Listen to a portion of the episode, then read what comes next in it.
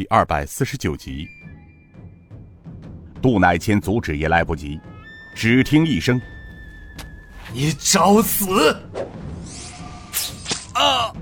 一声惊悚的惨叫过后，只听得“咣当”一声，那大汉的大刀落地，大汉急身而退。杜乃谦看时，惊声道：“燕子会衔镖，就杀老九！”只见那大汉抬着右手，手掌上被毒蝎子正午的燕子镖贯穿，鲜血正止不住的往下流。毒蝎子正午笑呵呵的道：“哈哈哈，杜大坛主的眼睛还真贼呀！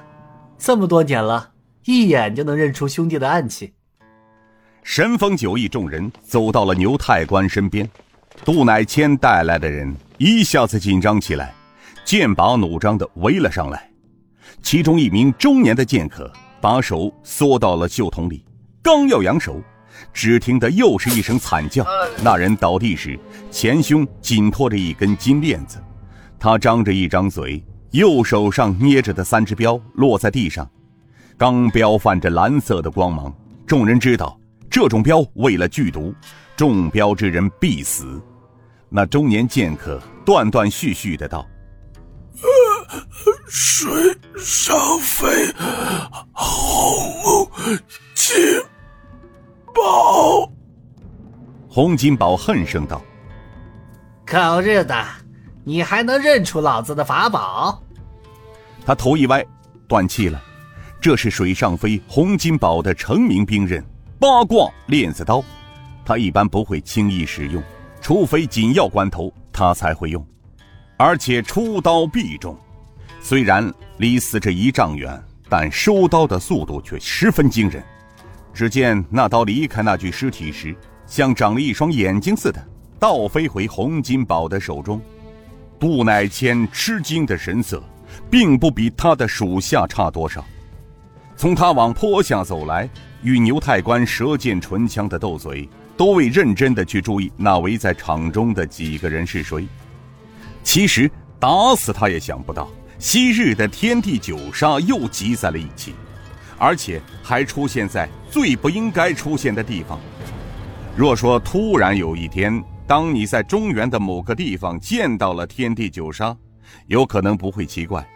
然而这里是滇西，离中原万里之遥，因此杜乃谦形似见到鬼一样的惊异。洪金宝对着那具尸体吐了一口。就凭你这种货色，敢在爷爷面前献宝？杜乃谦很快回过神来，他拍手大笑：“ 好，昔日飞虎门中的九位老大今日突见，真是威风不减当年呐！我杜乃谦真是幸会之至啊！你们都给我退下，不长眼的东西！”他们是昔日飞虎门中的天地九杀，你们找死啊！滚！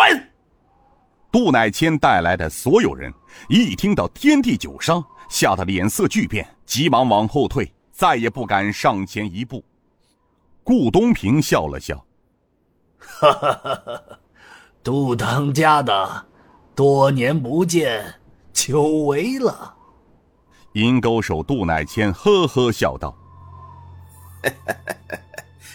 郭老总，昔日靖江一别，匆匆八年过去了，万万没想到咱们还能再次相见，真乃万幸啊！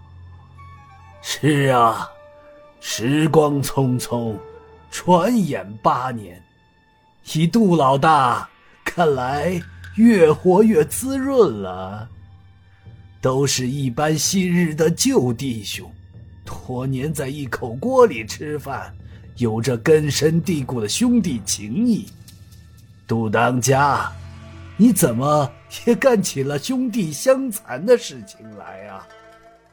杜乃谦干笑了笑：“呃，呃，顾老总说的是，怎奈兄弟奉命行事，身不由己呀。”哦，是吗？他杜当家的。是奉了老门主之命。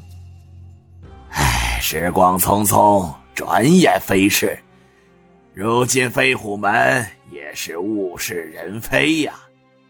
老门主二年前因练功走火入魔，双腿不能行动，主动退位。